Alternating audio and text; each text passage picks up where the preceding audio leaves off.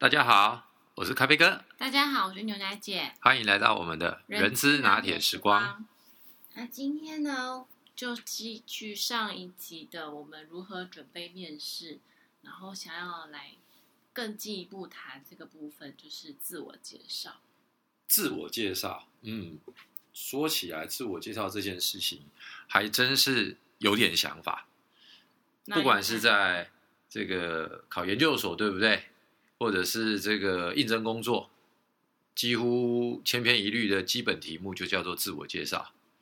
回想起那时候刚毕业没多久，在找工作，我想那个准备自我介绍，大家肯定是绞尽脑汁，包含的是这个祖宗八代从上到下，然后自己的什么优点、缺点，然后包含以前在学校演讲的手势、姿势、眼神啊，还有这个肢体语言，大概该用的几乎都用上了，无非就是想要给这个主考官一个好的这个第一印象。说实在话，就刚毕业的新鲜人，或者是呃工作经验较少的朋友来讲，我觉得这件事情是蛮重要的。嗯，因为说真的，以我自己而言，我觉得最难面试的就是只有一两年工作经验的伙伴，尤其是刚毕业一张白纸的新鲜人，因为大家顶多就是社团，然后这个打工，那但是以现在来讲，几乎全部千篇呃千篇一律，千篇一律，清一色，通通就是考试考试考试考试，因为呢。呃少子化的过程，爸爸妈妈也舍不得让自己去呃外面接受太多的锻炼，所以对于自我介绍，尤其是刚毕业的呃同学们来讲，我觉得呃这件事情对你们来说是非常重要的一件事，不管是在口语表达，或者是逻辑，或者是能够在你过去社团打工，或者是人生当中有一些亮点，能够来跟呃主考官做分享的话。我觉得这会是很棒的一件事情。哎，咖啡哥，你要不要聊一下你自己对于自我介绍的准备或者是一些想法？呃，讲到这个事情啊，其实就像牛奶姐 cue 我的这件事情哦，这个说起来，如果已经有了五年、八年以上经验的伙伴，你们想一想，当你准备了非常丰富、非常完整的履历。结果，当你一去面试的第一第一句话，主考官他竟然还叫你要自我介绍，你觉得你的心里是什么样的感受？我说真的，如果是以我自己的角度，那因为我自己又是搞 HR，我大概会觉得，要么呢就是这个主考官根本没做功课，要么呢他根本呢就还不知道今天有这个面试是临时被叫过来的。那为了要撑一点时间，冲一下场面，假装自己很专业，所以就会说啊，这个呃某某某某某某先生、某某小姐，可不可以请你先自我介绍一下？然后呢，他再用那短短自我介绍的时间，赶快眼睛瞄一瞄你精心准备的简报，你精心准备的履历。我认为这件事情对我来说是真的非常的不舒服，因为。我们在求职的过程，我相信大家都是兢兢业业的，都是非常珍惜每一次面试的机会。而主考官竟然是用这样的方式来对待我们的时候，呃，坦白说，真的是不舒服啦，真的是很不舒服。那尤其是当你到更高位阶的时候，或者是你的经验更丰富的时候，往往主考官还会要求你准备简报，因为怕太干。所以呢，在这个简报的准备过程当中，往往又掺杂了很多呃 personal agenda 啊，这句话的意思就是他们有他们自己的想法。这个我想以后我们可以在面试技巧，就是如果各位想要当一个很好的主考官的时候，面试官的时候，我们可以再来聊一聊这个话题。对，所以听起来你对于自我介绍是有一点生气，是因为主考官为什么还要再问？因为你准备了这么多的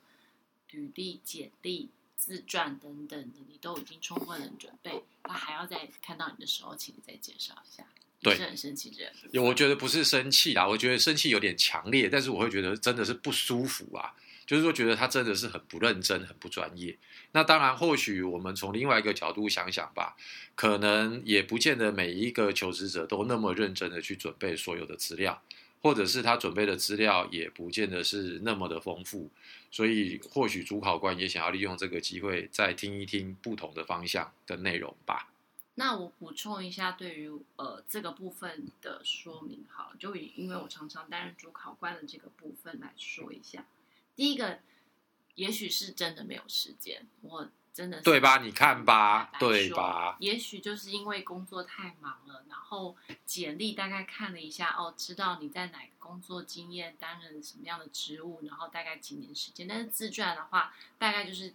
看个两三行就放着。就是也许就是是这样，所以就很希望说在开场的时候，请应征者自我介绍，确实是有这样这个情况。不过我可能还是补充一下哦，即使是这样，我觉得各位朋友们，当我们在求职的时候，我们不能够 假设我们的运气那么好，我们的主考官都没有空看我们的自传，我们还是要先假设他们都是非常认真的，因为他们看过，所以我们才有机会被邀请到这家公司做面试，对吧？那第二个部分的话，就是它其实这个目的是在调频率，调频率啊，对。怎么说呢？所谓的调频率这件事情，就是呃，其实主考官他没有看过，他只有看过你的文字的笔数，所以呢，你说话的语调、语音有没有腔调，然后或者是说你说话的呃快慢速度，好，或者是说你谈话的习惯等等的这个部分的话，就是透过一开始。你自我介绍，你对于自己的说明的时候，你就会有开始开始有一个语气、有腔调，然后呃叙述你自己的部分。那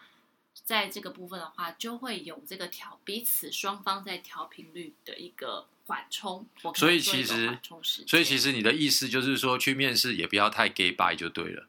就是把你本来的你，你是怎么样的聊天，然后你是怎么样表达一些事情，然后呢，你对一些事情的看法，然后呢，呃，你平常都是怎么样跟人家互动，那就是很自然的去跟你的主考官做互动，而不是装着一副正经八百。那当然了，会有一点点小严肃，这是难免啦，但是就是不用特别的 gay bye，否则的话。你可能面试这一关过了，下一关又过了，可是当你进去到那个团队的时候，那那个主考官发现，哎，那个时候我看到你是一个正经八百的人，怎么你一进来之后，好像跟我当初面试是完全两件事，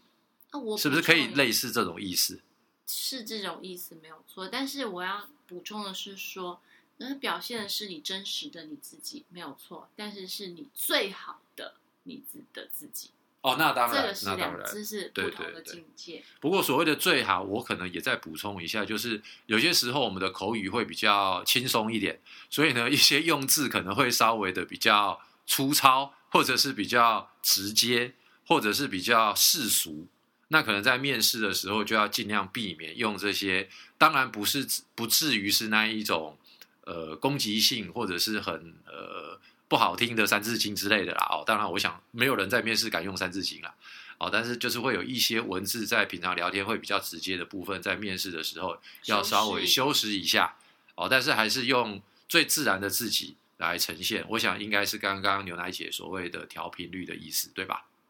那还有第三个部分的话，就是它的目的还有就是确认你的自传跟你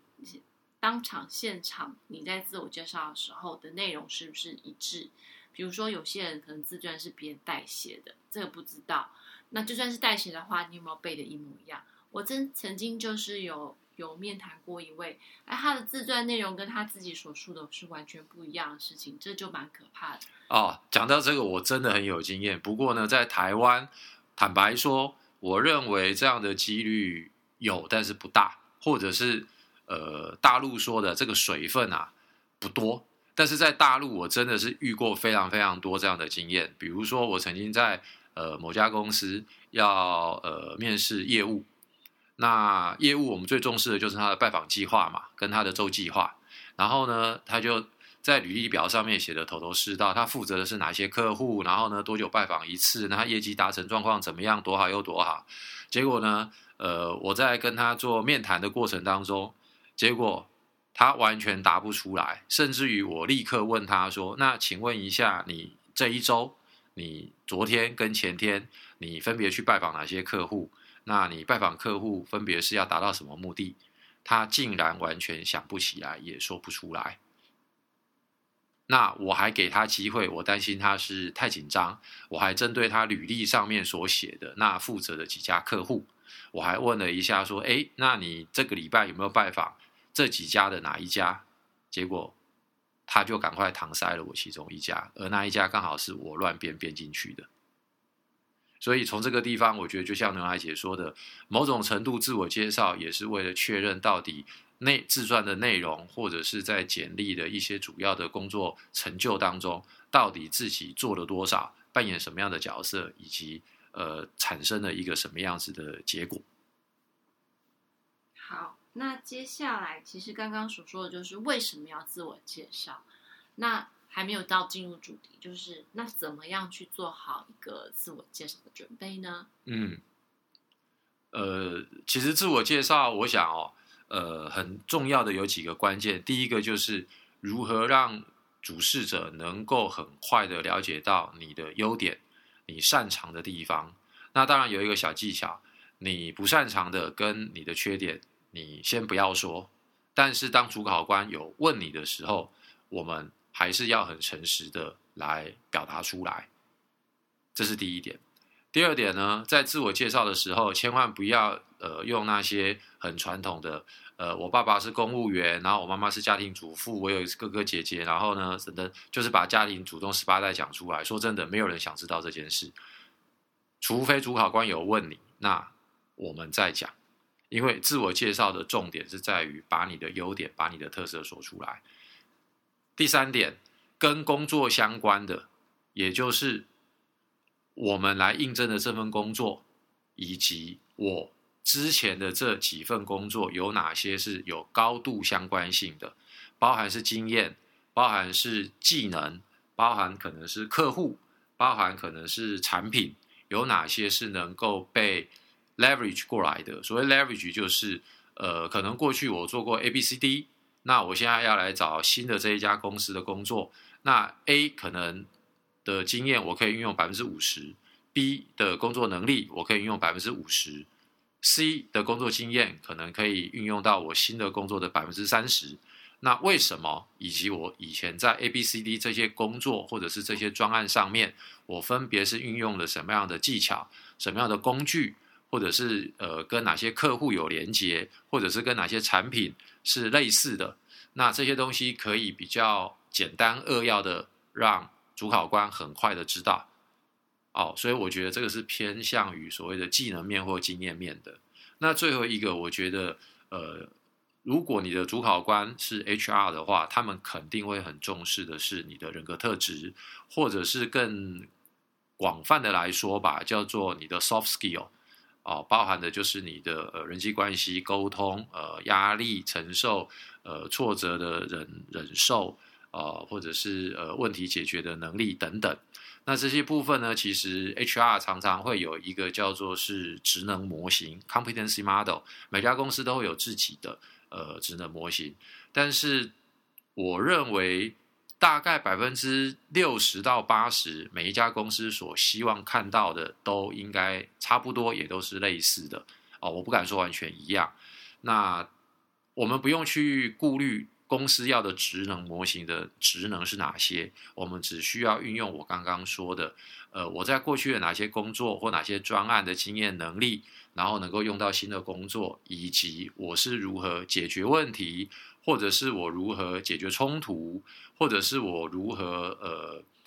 遇到困难的时候，用一个什么样子的方法或态度或精神来解决这些事情。那在这个过程当中，呃，不管是用人单位主管或者是 HR，他们非常专业的，他们就能够知道你在专业能力上面，以及你在 soft skill 或者是 interpersonal skill 上面是不是有 match。到他们所期望的呃既定的标准之上，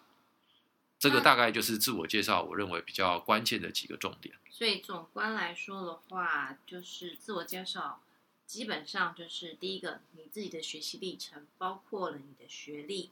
的背景，然后你的工作经验的背景。如果说你是社会新鲜人，没有什么没有实际的工作经验，但是你有没有打工经验啦、社团经验等等，那你的特点特色，那你在之前的工作经验、生产经验当中有哪些好的、不好的？那你学习到了什么？